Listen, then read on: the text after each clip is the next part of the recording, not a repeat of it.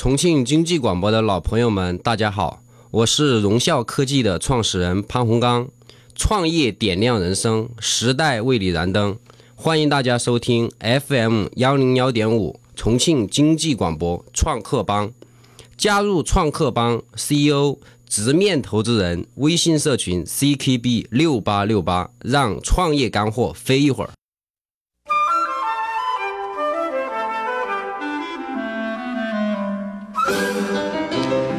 北京时间二十点零七分，各位收音机前的听众朋友们，大家晚上好！欢迎您锁定调频 FM 一零一点五，收听我们今天正在为您直播的重庆经济广播创客帮，我是主持人斌杰。按照我们的节目老规矩，每周一、周三、周五，我们会邀请非常优秀的创业者做客直播间，来分享他们的创业人生。那今天我们将会请到的这位嘉宾呢，他做的这个创业项目叫做融效科技。那融效科技做的究竟是怎样的产品呢？他们的产品又能够服务于哪些我们的受众哈用户？那他们这个产品呢，基于怎样的痛点而研发的？一会儿哈，我们请出他们的创始人跟我们一一介绍。那在收听我们节目的同时，也欢迎各位这个时候从北京回到重庆。嗯，呃，当时是哪一年？准确的来说，开始涉及到我们现在所处的这个行业的大范畴里面。我们是一三年的四月份，一三年的四月份，我当时因为签了一家客户，就当时签了一家客户，当时不是重庆的，是山东淄博的一家客户，一个大机构，他那个时候的这个学费收入已经过亿了，就那个时候的机构。所以当时我们觉得一套机构几十万还是可以的，利利润挺好的，所以。说就回到重庆开始做了，从一三年的这个四月份开始，然后重庆我们当时注册了一家这个叫荣泽科技，荣泽科技不叫现在的荣校，叫荣泽科技。嗯，那个时候我们荣泽科技呢是在八月四号，就是一三年的八月四号在重庆注册的。嗯，就这个样子。那说到您刚才你提到自己是一个连续创业者，啊，连续创业者意味着说你之前做了很多的项目了，啊，在这个做一管校之前，做荣校科技之前，你都做过哪些创业？呃，做这个行业之前呢，主要经历过这么三段。首先，第一段呢是在我们大学的时期，我做女孩子的内衣。啊，你当时还卖过内衣？对对对，这你都玩过。做这个女孩子的这个内衣品牌，当时做三十七度 Love 在杨家坪的一个专卖店。嗯嗯。好，然后后来经过这个门店了这个发展过程当中，我们发现可能内衣这个行业的利润度还是远远不够，就进入到了这个麻将桌的这个行业。其实，在重庆来说的话，这个鸡麻就家喻户晓，所以说这种。当时的这个金马的品牌，因为当时价格比较高，所以说利润空间比较好一些，所以当时我们从内衣行业就转型到了这个麻将桌的行业里面。在麻将桌这个行业里面呢，我们从刚开始的这种门店的营销售，相当于做代理产品，或者说是做这种经销，从一步一步的开始，我们后面搭建了自己的直营门店有五六家。啊，有了自己的直营门店以后，我们发现。我们纯粹的做代理产品不太合适，所以说后来我们又又开始自己做贴牌，还当时还注册了自己的这个麻将桌的品牌，嗯在观音桥啊、菜园坝呀都有一些直营的门店。嗯然后后来因为这个就是比较冒进，我们后来自己冒进，哎，我们后来自己也开了厂，因为其实对于麻将桌的这个行业，那个是一个传统的行业，靠这个螺丝刀来纯粹去。组装的这么一台机器，对技术还是非常有要求的。所以说那个时候我们在大渡口开厂的时候呢，就失就失败了。所以后来我们还导致自己负债累累这么一种情况。后来我就去了北京北漂，到了北漂以后呢，然后偶然的接触到了这个驾校这个行业。当时是在北京的一个驾校的这种。管理软件的这种定制的这么一家公司，好，后来我就在想，哎，驾校才多少呀，对吧？在全国也就那么多，那其实更多的大的市场是在这个教育培训这个行业里面。嗯嗯。所以那个时候我就在一三年啊，就开始带着在北京找了两三个技术，就开始回到重庆来做这种大中型的培训机构的这种定制化的研发，相当于把驾校的那套管理模式呀，给它搬到这个大中型机构里面去。那能一样吗？嗯，很多点是一致的，因为那个时候其实无论是驾校也好，还是这种教育培训机构也好，它都有招生、教务、财务这些常规的过程，常规过程都有。同时呢，其实北京那个时候在一二年的时候，这个是按课时制的这种处理方式。那个时候其实重庆还很少课时制的方向，更多的还是这种大班课。嗯，其实但是后来到了一三年开始，其实课时制在全国就开始蔓延了，大多培训机构都是按照课时来进行收费了。所以我们回来跟大中型机构来做这个，呃，产品的研发呢，还是非常吻合的。嗯，好，然后做这个产品的研发过程当中啊，我们才。基本上做这个事情做到了去年的八月份。八月底左右这个样子，然后我们才开始转转型到现在的这种成熟化的这种产品运营，也就是我们所说的这个 SaaS 平台。但是我们是以一个标准化的形式，标准化的产品，标准化的产品。对。那既然做标准化的产品了，你们为什么把这个面向人群从曾经的大机构转向中小型培训学校呢？呃，其实现在我们如果说把它说的更精准一点，可以。精准到这个叫小微机构，连中都说不上。嗯嗯嗯。为什么我们要做这个事情呢？我们发现这个产业里面很奇怪，就是。大机构在整个行业里面所占有的比例很少，这个比例是什么意思呢？是指他的学员人数很少，就他的学员人数在大机构里看起来他的单个校区的这个学员人数很多，但是在全国去比较的话，它超不过百分之十。也就是说，中国有百分之九十的学生在那些家庭作坊呀，或者说是那种小微型机构里面工上课。嗯，这个原因也是因为我们的这种居住的地方受限，因为各自居住的地方是。就是呃有偏离的，那么他就在自己这个小区附近找一个培训班就可以了，他根本没必要跑很远去一个大机构上课，所以就导致了很多的这种小微型机构的萌芽呀，啊，然后逐渐追的这种老，包括还有一部分的这种，就是我们的日常的这些对于教学有点有点成绩的，就自己出来搞了个培训班，这种这种情况都有很多。那么我们发现这类型的机构量大。虽然说我们这个收费很低，是每个小区都有，对，基本每个小区都有，一个小区甚至七八家，对，上十家都有可能。那这样的小区的话，那么他们这种机构的话，如果我们的成本在他们的这个控制范围以内，又能享受到跟大机构一样的对学员的服务，那么他就愿意为这个服务买单。嗯，所以基于这样的一个原因，我们才为这个小微型机构服务，这是一点。另外一个原因是什么呢？我们为什么把大往小微机构转？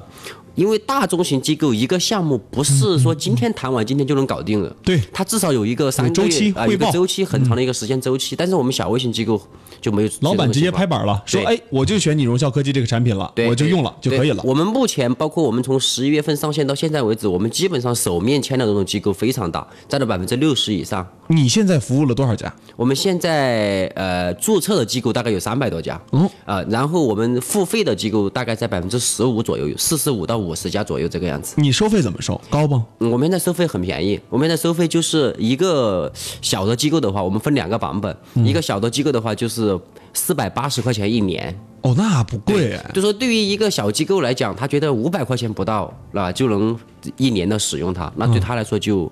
非常 OK 的一件事情，那你肯定要迭代要升级这个产品。如果说服务于小微机构的话，你给我场景化一下，嗯，它能够给小微机构带来怎样的一个呃场景化的一个应用啊？我从几块来讲吧，呃，从哪几个方面？呃，从小微型机构来讲，事实上他们的所有的这种工作无非在几大块。首先，第一个是在招生，是在招生。那么对于招生的来讲，那么对于小微型机构来说，他们的这个学生日常给学生家长打电话，因为特。尤其是在 K 十二这个阶段，我们的学家长啊，基本上都平常白天都在上班，嗯，那基本上是晚上才给家长打电话。对，那晚上打电话打完以后，这个打了电话的这个记录或者这个信息，这个对于一个培训班而言都非常重要。这样子的话，他就能够对他的招生带来一定的帮助。另外一个呢，在我们的 APP 里面会有一个微招生的功能。什么招生？微招生。微招生。对，就是说我们会在会在这个 APP 上面给他做一个类似于这个 H 五页面的这种网页。哦，他可以把他的课程信息发布到朋友圈、发布到 QQ 等等各种渠道里面去，让更多的家长看到他这个机构里面的这种培训课程。他家长还可以给上面直接录入信息，这样的信息的话就自动跑到这个机构的这个 APP 里面去了。嗯，这样的机构就知道对他招生带来一定的帮助。这是招生这一块，主要在两个方面。啊，另外一个方面呢是我们的这个教务，教务其实对中小微机构来说是一个核心。教务为什么是核心呢？其实所有 K 十二这个领域里面，或者说更多的这种类型。的这种培训机构里面呀，他们都是按课时来报名的，就是比如说我一次性报三十个课时，报五十个课时，那报了三十个课时和五十个课时报了以后，这些课时数所交的费，并不是学校的实际收入，只有这个孩子把这个学费消耗掉以后，这个钱才是学校的。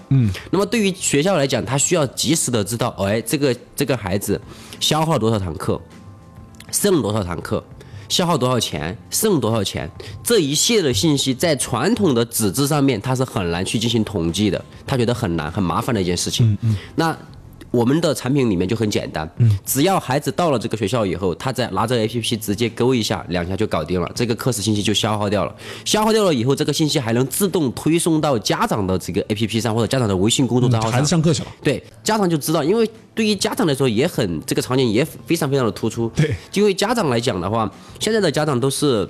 工作很忙碌碌，就是让他的这个爷爷奶奶带孩子去上课。对我给大家解释一下，说为什么忙哈？K 十二就是从小学一年级到高中三年级嘛。对对。这个阶段，对这个阶段基本上家长都是在工作的一个非常重要的一个上升期。对对对。肯定他工作时间多了，工作时间多，照顾孩子时间就少了。对对对对。啊，这样的话他也需要管孩子的时候，也需要一个智能化的一套设备。对对对。其实我们在总结为什么 K 十二这个领域里面很多培训机构的诞生，其实主要也是因为这三个原因。首先就是因为家长他没时间管。对。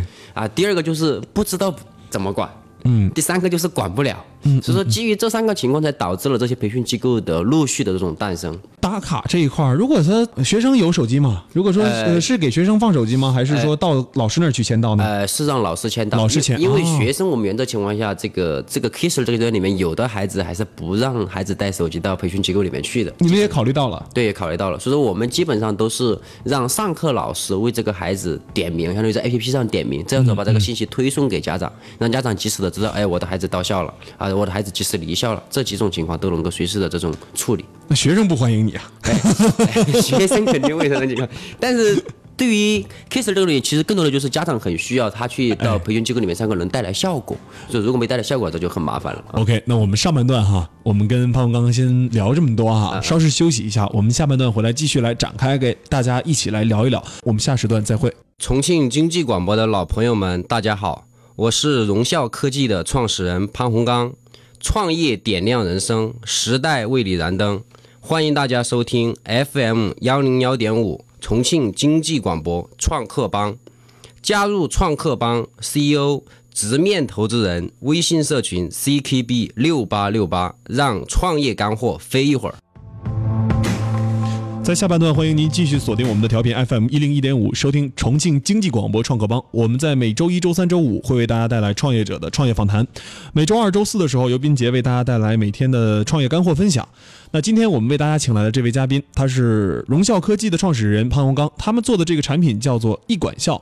刚才在上半段的时间呢，他也跟我们做了一些介绍哈。说到这个一管校这一块儿他说，呃，觉得曾经的梦想哈，就是这个呃是做老师，后来连续创业，第一段卖了内衣哈，第二段的时候大学的时候卖过内衣哈，第二段做过麻将桌，第三阶段就是教育行业哈，什么都做过，反正是。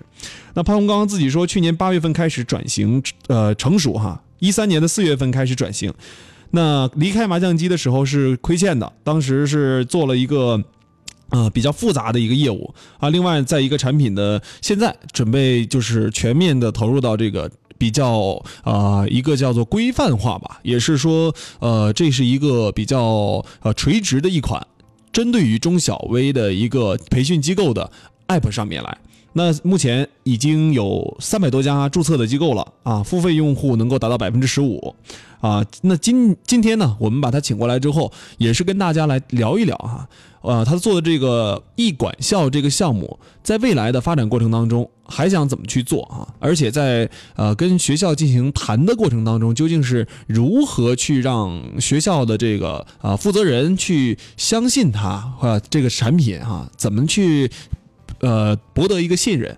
那我们在这个呃微信群里面也看到了啊。在教室有一位朋友，他说：“哈，这是来自广东的啊，卓群精密部件。他说，在教室装个网络摄像头就好了呀，全班家长想看就看，简单的问题想这么复杂。但是他是这么理解这个产品的啊，但其实我觉得他理解有一些偏差啊。我我你你直接回答他的问题吧。其实对于这个。”培训机构来讲，他不是担心这个靠视频来看一下的这个，仅仅去看一下他的这个，就是孩子安不安全的这种情况的问题。其实更多的还是在于对于培训机构来讲，他的整个从日常的招生到教务整体一个环节的一个业务逻辑，就是他的整个业务流要产生。就从财务也好，包括他的这个日常的这个招生体系也好，都会有。那摄像头这个领域，其实我们也会有设计，就是我们本来有设计，就包括我们会跟第三方的这种专门做视频的，有这种有这种。种结结结合，就是让他把这个摄像头放到这个呃教室里面，跟刚刚这位老师提的一样的方法，这样家长的话更清晰的去知道这个孩子现在上课的一个情况是怎么样。那你有没有想过说，未来艺管校和荣校这两个产品？